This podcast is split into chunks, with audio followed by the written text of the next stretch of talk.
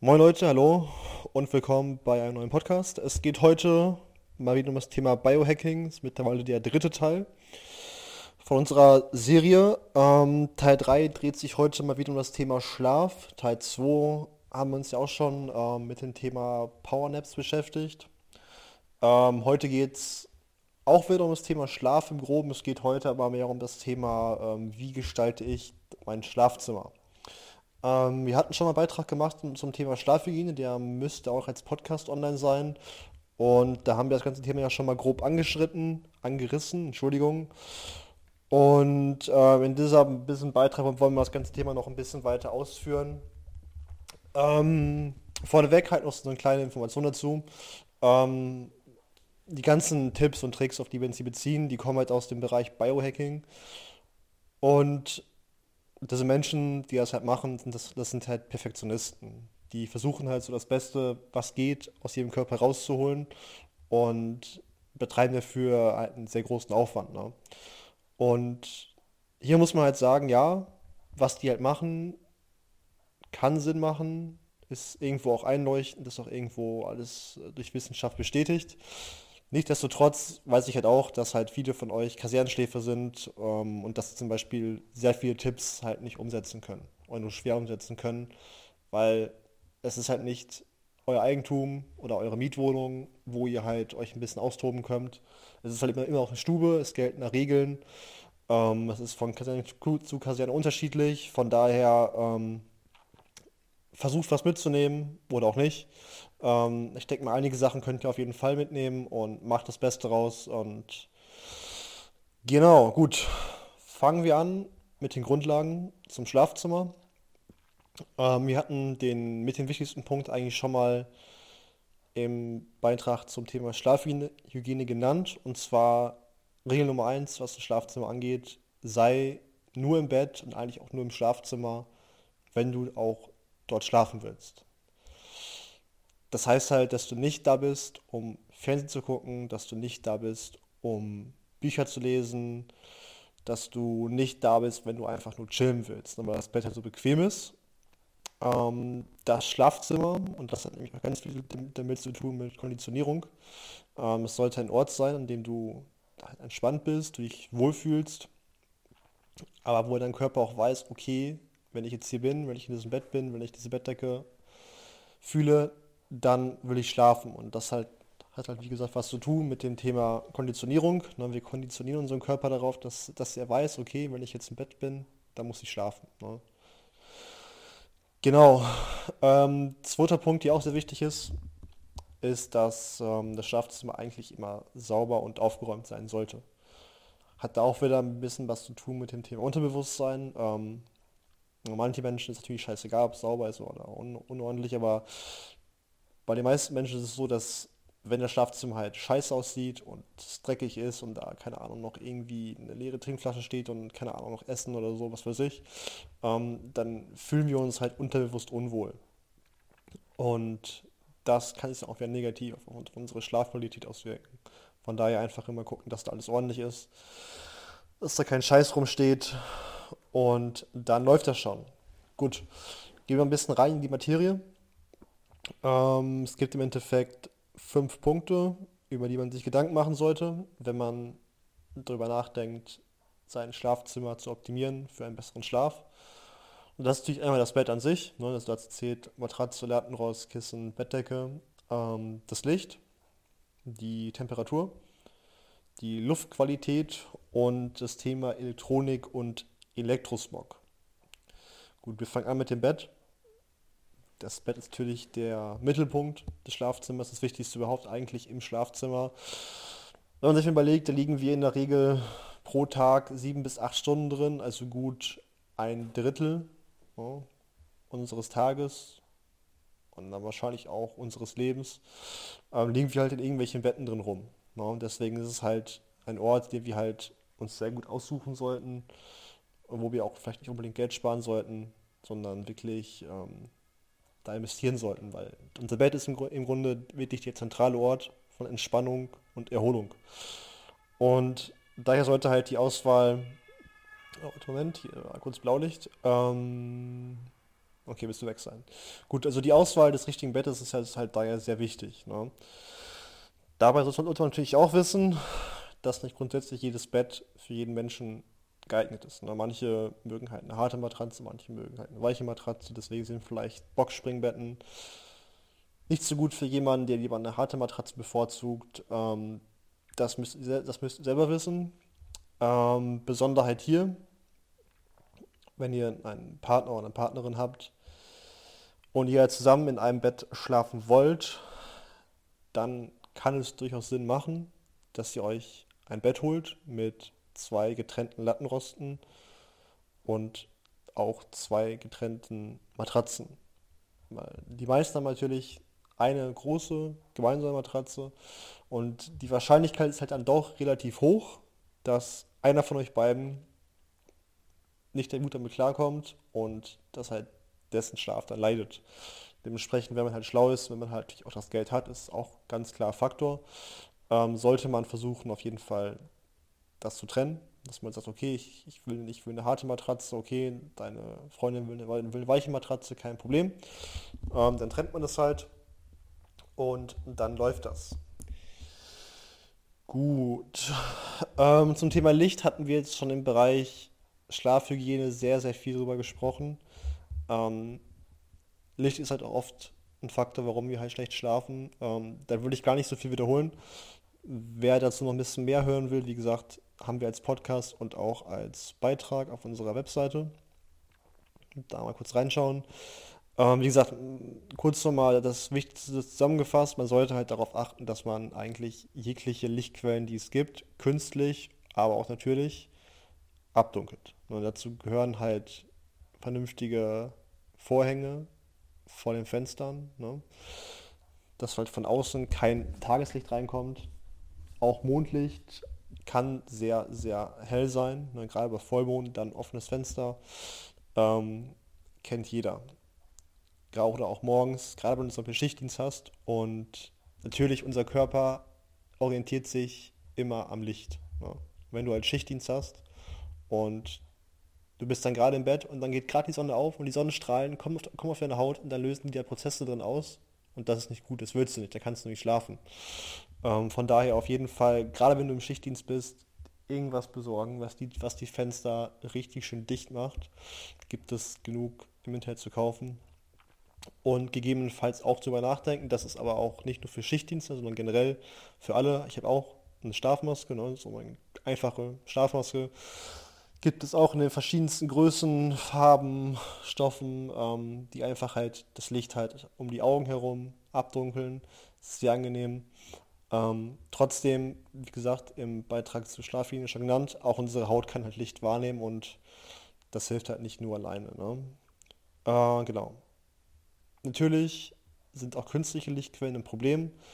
Der Klassiker ist da halt diese ähm, Standby-LEDs von irgendwelchen Fernsehern, von irgendwelchen Elektrogeräten, aber auch zum Beispiel, jetzt musste ich jetzt auch feststellen, ich habe ähm, so, mir so eine neue Steckerleiste geholt, hier für den Kram, den man halt so hat, der halt Strom braucht. Und das kleine Scheißding hatte natürlich auch so einen Schalter, wie das halt so ist, mit so einer roten Lampe drin. Und das Ding war so brutal hell nachts. Also es ging gar nicht in meinen Augen. Und von daher auch so ein Scheiß einfach abkleben, Panzertape oder was auch immer drüber und dann läuft das. Ihr glaubt gar nicht, wie hell so eine scheiß Standby-LED rote Leuchte sein kann, ähm, wenn ihr nachts mal aufwacht. Gut, ähm, nächster Punkt war ja das Thema Temperatur. Temperatur ist auch sehr wichtig und sie sollte ungefähr bei 18 bis 22 Grad Celsius liegen. Ähm, hat den Hintergrund, dass wenn wir schlafen, unsere Körperkerntemperatur mit der Zeit fällt. Und sie ist nämlich um halb fünf morgens ungefähr am geringsten. Ähm, das ist relativ lustig. Ihr müsst mal darauf achten, wenn ihr mal irgendwie, entweder ihr habt Schichtdienst oder ihr seid mal auf dem Übungsplatz. Und es ist zwischen 4 und 5 Uhr, es ist immer gefühlt am kältesten. Das ist aber nicht vielleicht nicht nur draußen am kältesten, sondern es ist halt in der Regel, euer Körper, euch ist einfach kalt, weil euer Körper, eure innere Uhr, euer Biorhythmus, ähm, es kommt daher, da ist halt die Körpertemperatur am geringsten Und ähm, dann frieren wir halt oder, oder es ist uns halt kalt. Ne? Das Problem ist halt dann, wenn die Temperatur dann noch im Schlafzimmer zu niedrig ist, dann frieren wir halt. Das ist ja klar. Wenn sie dann aber zu hoch ist, ne, dann schwitzen wir. Das ist halt ein bisschen auch nicht gut. Dementsprechend, das hat mal irgendein, irgendein schlauer Mensch halt festgestellt, ist halt die beste Temperatur zwischen 18 und 22 Grad. Ähm, muss man natürlich auch für sich selber rausfinden. Wie gesagt, bei dem einen ist es so, bei dem anderen ist es so, aber in diesem Temperaturbereich ähm, ist auf jeden Fall mit einem guten Schlaf zu rechnen. Ähm, das ist jetzt schon ein bisschen in Richtung äh, Luft, aber permanent, äh, sorry, ähm, aber auch im Winter sollte man halt gucken, dass das Fenster, dass das Schlafzimmer immer gut gelüftet ist. Und ähm, wie man da auch schon sieht, die Heizung muss deswegen auch nicht permanent laufen. Ne? Ähm, aber gut, dazu sprechen wir nochmal mehr drüber im Bereich äh, Luftqualität und Luftreinheit. Ähm, ich persönlich, ich habe zwar eine Heizung im Schlafzimmer, aber die ist immer auf Null gestellt. Ich habe auch im Winter das Fenster auf und äh, ich brauche da keine Heizung drin. Und genau, falls ihr Klimaanlagen haben solltet, gerade auch im Einsatz, äh, wenn ihr in Containern pennt, ähm, stellt auf jeden Fall die Klimaanlage so ein, gerade nachts. Und ähm, ja genau, bevor ihr zu Bett geht, kurz nochmal lüften. Wenn es halt zu warm ist, ein bisschen länger lüften. Und wenn du mit offenem Fenster schlafen solltest, gerade im Sommer, dann solltest du auf jeden Fall darauf achten, dass du keinen Kopfzug, keinen Luftzug in Kopfnähe hast. Gut, vorletzter Punkt, Luftqualität. Ähm, wie man weiß, kann in so einer Luft relativ viel Scheiße drin sein. Das ist einfach nicht nur die Reinheit der Luft, sondern halt auch, ob in der Luft Pollen drin sind oder andere möglicherweise allergische Partikel. Gerade für Allergiker im Sommer oder im Frühling oder generell immer überall immer ist es immer irgendwas in der Luft, was Allergiker abfuckt. Gerade im Frühling, wenn ihr irgendwie da äh, im Innenhof vom Haus irgendwelche scheiß Bäume habt, irgendwelche Birken oder so, die da die übelsten Pollen loslassen ähm, das ist scheiße, ne? muss ich nicht erklären. Stört den Schlaf, wenn dann nachts die Nase läuft. Habe ich auch. Ähm, was aber auch eine Rolle spielt, ist, ist, die Luftfeuchtigkeit. Und hier kommen auch wieder die Heizungen ins Spiel, wenn nämlich die Heizung permanent läuft. Ähm, dann wird irgendwann die Luft zu trocken und das ist dann wieder schlecht für die Schleimhäute und dann läuft die Nase und dann macht die auf, muss die Nase putzen und dieser ganze Scheiß. Ähm, damit das vermieden wird, sollte die Luftfeuchtigkeit ungefähr zwischen 30 und 50 Prozent liegen. Ähm, Thema Pollen, gerade schon angesprochen. Ähm, es gibt mittlerweile für gutes Geld, aber natürlich auch für sehr viel Geld, Luftreiniger. Von vielen Herstellern, sogar im, Bau, sogar im Baumarkt mittlerweile. Ähm, manche von denen steuern sogar die Luftfeuchtigkeit, das ist ganz cool. Und die reinigen halt die Luft. Und die können auch Gerüche binden, wenn du zum Beispiel Raucher bist oder ein Partner Raucher ist. Ähm, die binden Gerüche, die äh, filtern alles Mögliche aus der Luft raus. Und es gibt das sogar in Kombination mit Klimaanlagen, also gerade Allergiker, wir haben auch so ein Ding hier. Ähm, es ist eine sehr, sehr geile Geschichte. Ne? Gerade auch was das Thema Gerüche angeht, wenn ihr vielleicht noch Haustiere habt oder irgendwie vom Kochen da Luft reinzieht, ähm, kann ich nur empfehlen. Ähm, wer nicht direkt so ein Filtergerät kaufen will, äh, es gibt auch Pflanzen, die die Luft aktiv filtern. Und es gibt diese Pflanzen mittlerweile sogar bei Ikea. Ähm, die genauen Namen müsste man nachgucken auf unserer Webseite. Ähm, dass das Ganze wirklich funktioniert, noch kein Scheiß ist, den ich hier laber. Das Ganze könnt ihr sogar nachlesen, welche Pflanzen was machen mit der Luft. Ähm, das Ganze wurde nämlich in einer NASA-Studie mal erläutert, was da genau stattfindet und warum das so ist und welche Pflanzen quasi welche Funktion haben. Das ist alles super nachlesbar. Und die meisten Pflanzen davon, wie gesagt, gibt es von Ikea. Ich habe auch zwei, drei davon hier im Raum stehen gerade. Ähm, die gab es bei Ikea. Die, die größte davon hat jetzt 19,99 Euro gekostet. Ähm, ich denke mal, das ist auf jeden Fall ein vertretbarer Preis. Gut, der letzte Punkt. Elektronik und Elektrosmog. Ähm, ist vermutlich nichts Neues, was ich jetzt sagen werde, aber trotzdem gehört es dazu. Wie die meisten wahrscheinlich wissen, sollte man sein Handy in der Nacht entweder komplett ausmachen oder halt irgendwo ein bisschen vom Kopf weg oder in den Flugzeugmodus stellen. Genau. Das Ganze soll diesen, diesen sogenannten Elektrosmog ähm, vorbeugen. Der Begriff ist im Grunde so ein umgangssprachlicher Begriff, der einfach nur die täglichen Belastungen des Menschen und der Umwelt durch künstliche, elektrische, magnetische und elektromagnetische Felder ähm, reduzieren soll, von denen angenommen wird, wie gesagt, es wird angenommen, so laut Definition, dass sie halt unerwünschte biologische Wirkung haben können. Ne? Dass da euer Gehirn schmilzt oder so eine Scheiße halt. Ne? Nein, Spaß beiseite, aber ähm, manche Studien oder manche Leute sagen halt, dass das WLAN zum Beispiel ähm, irgendwelche Felder erzeugt und ähm, das Ganze kann den Schlaf negativ stören. Bei manchen Leuten ist das definitiv so. Ähm, aus diesem Grund, es macht halt dann schon Sinn, das Handy da mal entweder halt nachts nicht direkt im Bett zu haben oder unterm Kopfkissen. Und ähm, wenn wir ehrlich sind, wenn man das Ding für die Nacht in, den Flugzeugmodus versetzen, das stört auch niemanden. Ähm, genau. Was natürlich auch noch ein Punkt ist, der auf jeden Fall definitiv da ist, ist halt nicht nur der Elektrosmog, der halt ähm, stattfinden kann. So Handys macht Geräusche, es vibriert, der Bildschirm geht an, ne, wieder Licht, Licht ist schlecht.